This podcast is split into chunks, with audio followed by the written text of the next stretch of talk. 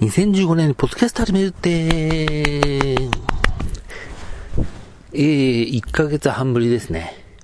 前回がゴールデンウィーク5月4日でしたので、1ヶ月半ぶり。なので、いつも通り、振り返、その間にあったことを振り返りつつ進めていきたいと思います。えっ、と、5月4日が終わっってからは、あ、カオスピピスのイベントに行ったんですよ。もうなんかカオスピピスが活動休止とかになってるけど どうすんだろうマジで。なんか7月4日だっけ？違ったっけ ?7 月3日だっけ ?4 日だっけ？に、なんか、イベントがあって、そこで、なんか、新しい発表みたいなのするみたいなことを言ってた気がしますけど、まあね、なんかね、中西さんが進行だっていうのもあって、すっげえゆるゆるなの。ゆるゆるなの。なんかね、ぐだぐだともまた違う。ゆるゆるなの。別にこんな強調して言うことでもないんだけど、びっくりしたなで、まあ、えっ、ー、と、イベント自体は無料だったんですけど、まあ、ちょっとそれだけじゃね、あの、あれなんで、終わった後の特典会的なのにも珍しく参加しまして、中西さんと大勝さんと写真、通、通書籍、サイン入りをいただきました。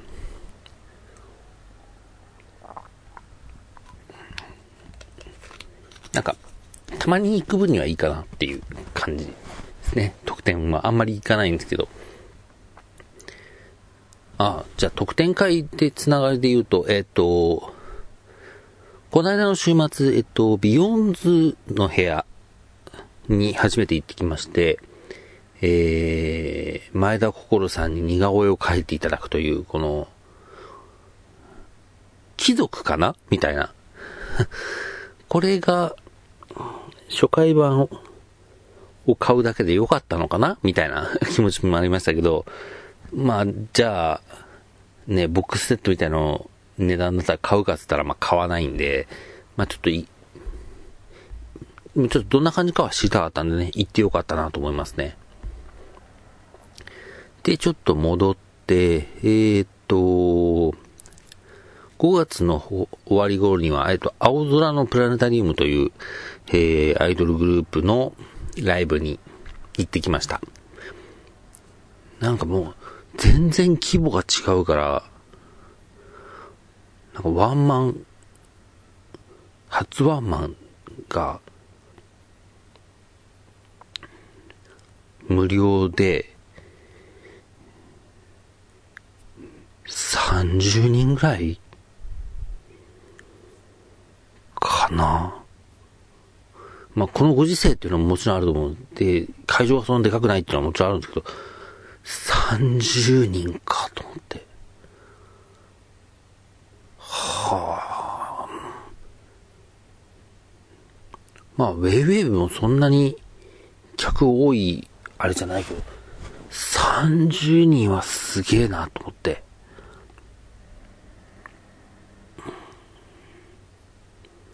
ライブ自体は見れてよかったなと思うんですけど、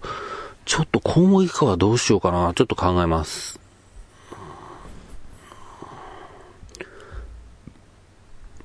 っていう感じですね。5月は。で、6月は、えー、6月は、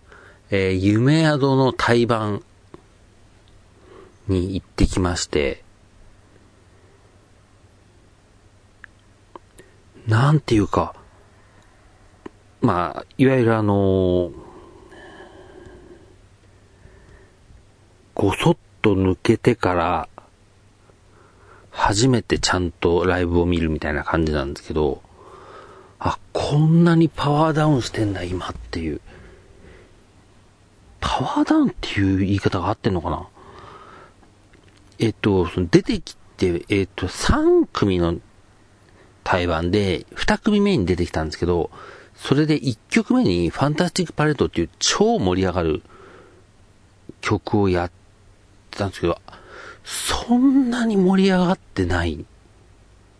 まあ、お客さんが誰目当てだったかっていうのも、まあ、ちょっとあるんですけど、まあもちろんそのご外抜けた後にはちょっと規模はもちろん落ちてるけど、抜ける前はね、だって中野サンプラザとかでやったり、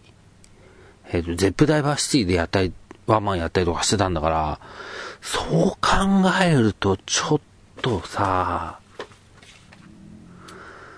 なんていうか、あ、こんな感じになってんだ今っていう。まあもちろん今のメンバーに頑張ってもらいたいと思うけど、これはなかなか大変だぞっていう気持ちがありますね。どうしてくんだろう、マジで。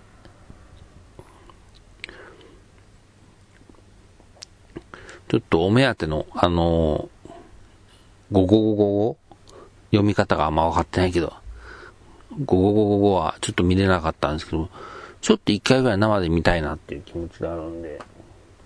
またちょっと機会があれば、今回結構台湾のあの、チケット代が安かったんですよ。だから、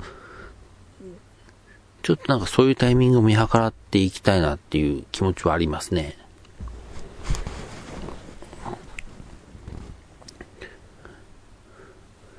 あとは、えーと、そう、えー、くまりデパートのワンマンライブ。えー、渋谷公会堂行ってきました。今は、えー、LINE キューブ渋谷かな？だから、なんかね、渋谷公会堂っていう風に言っていいとは思うんですけど、いわゆる工事前の渋谷公会堂と比べて場所がちょっとずれてる。ですよ。だからなんか、あれを渋谷公会堂と言っていいのかみたいな気持ちがす、ちょっとあるんですけど、なんか、うん、新しくなってますね。新しくなってから多分行くの初めてかな。LINE キューブ渋谷になってから。で、まあワンマンすごい良かったんですよ。あすごい楽しいし、やっぱりちょっと、まあ、ハロプロとかジャニーズとか、以外で今一番ちょっと面白がれるアイドルとしてはやっぱりくまりデパートに自分の中ではなるかなと思うぐらいちょっと良かったんで、えっ、ー、と、次回はなんか、えっ、ー、と、ツアーを回るらしくて、えー、ファイナルが、えっ、と、 Zepp DiverCity ということなんで、まあ、平日の Zepp DiverCity だからちょっとな、誘う、ハードルがちょっと高いかもしれないんですけど、でもまあちょっと、できることならね、誘ったりして、来てほしいなっていう気持ちはありますね。っていうのが、えー、現場に行ったやつの感想ですね。で、配信もちょこっと見てまして、配信だと、えー、っと、あの、ハロプロの花鳥風月の、えっ、と、花と風を見たのかな？うん。でね、なんかね、自宅の回線の問題なのか、その、配信サイト、多分ハロプロの独自の配信サイトの問題なのか、ちょっと切り分けできてないんですけど、なんかカクつくっていうか、ちょこちょこ止まるんだよなどっちなんだろう。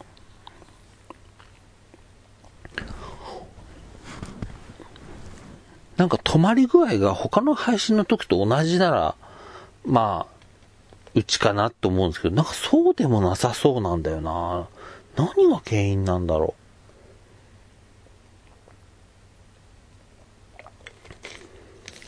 ちょっとね、ちょっと今家の環境的に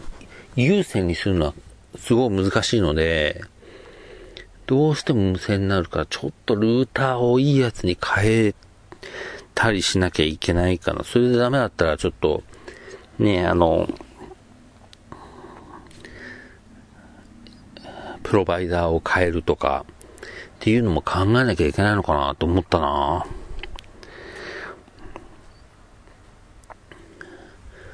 えっ、と、中身はね、やっぱり言われてた通り、花より風の方が面白かった。メンツ的にはまあ、花の方があったし、北川さんの出番が結構目立つとこあったから、それに関しては満足してるけど、ライブ全体の満足度で言うと、やっぱり風の方が、より楽しかったかな。でも、うーん、あの配信サイトであの、格付きがある感じでは、ちょっと値段払うのためらうかなっていうのが正直あったな。うーん。それがちょっと残念かなっていうところですね。でもまあ、ちょっとハロプロの配信にも慣れていかなきゃいけないかな。えっと、なんか次はなんだっけ？ハロプロじゃないけど、ピンククレスのラストライブの配信もあるから、どうしようかな、その日、テレ東音楽祭なんだよな。もちろん、あの、ピンククレスの配信は見逃しもできるんだけど、見逃しか、見逃しをしてまで見るかって思うと、なんかね、ちょっとその、配信サイトへの不信感というか 不信感っていうか、んなんか、うちとの相性があんまり良くないのかなっていうところで、ちょっと気になってるところですね。どうすっかな。まあいいや、とりあえずそれは置いといて、あと、配信見たといえば、えー、ちょっと昨日ですね、えー、乃木坂46松村さゆりさんの卒業コンサート、えー、見ました。なんか、うん。ああ、なんか松村さんの本当に意見をかなり取り入れてるんだなっていうふうに思ったし、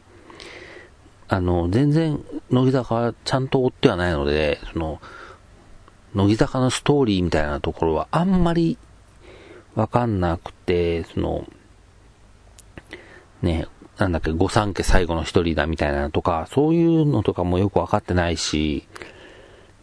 なんか、乃木坂でおけるその唐揚げ姉妹とか、さゆりんご軍団のなんか、はなんかどんな感じの捉え方をされてるものなのかとかもあんまりわかんないんだよな。で、なんかわかんないなりに、でもまあ松村さん好きだし、まあ配信やってくれるんだったらちょっと見てみようかなと思って見てみて。で、で、あの、面白かったんですけど、面白くて楽しめたんですけど、これは、ファンだったら、たまらないんだろうなみたいな感じが、あの、ハッシュタグを追っかけてると感じましたね。ちょっと自分はそこまでの知識がなかったので、うん。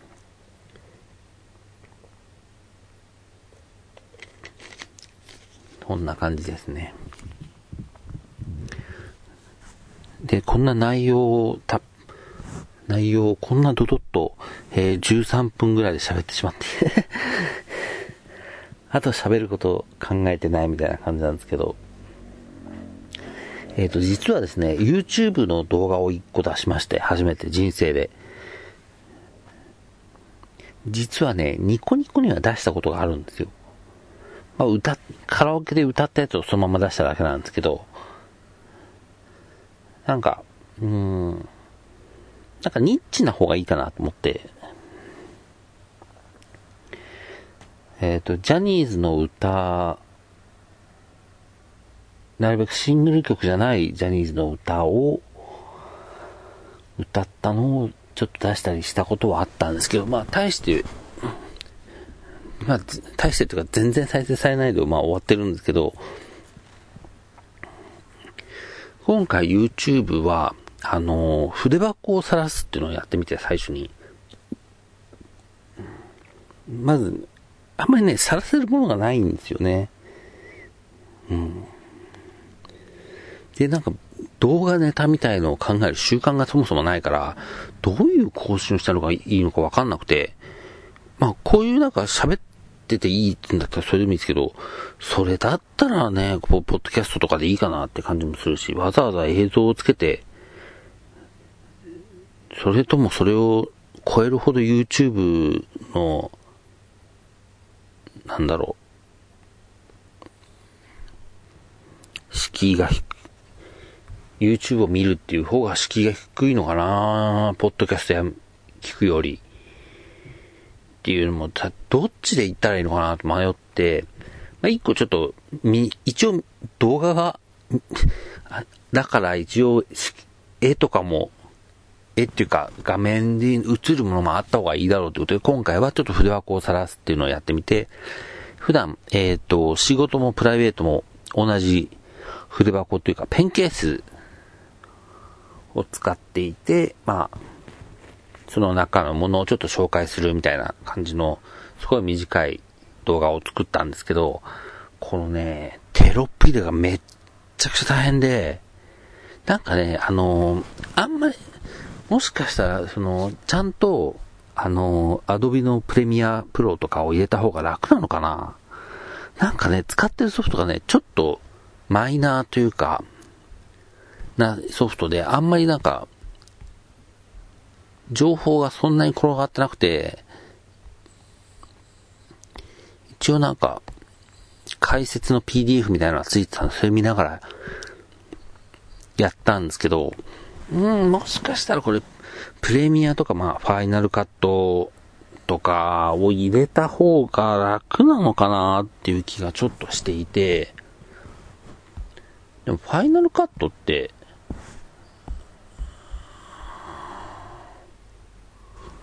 フファイナルカットプロって Windows あるんだっけ？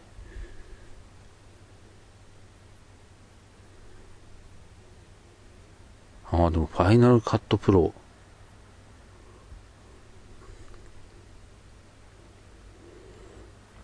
ああ、やっぱ Windows にはないんだな、多分、これは。ファイナルカットプロは。だから Windows でやるなら、やっぱり、えっ、ー、と、プレ、アドビのプレミアプロが、まあ一番多分、いろんな情報出てくるし、っていうことなんだろうなうーん、どこまで頑張るかね。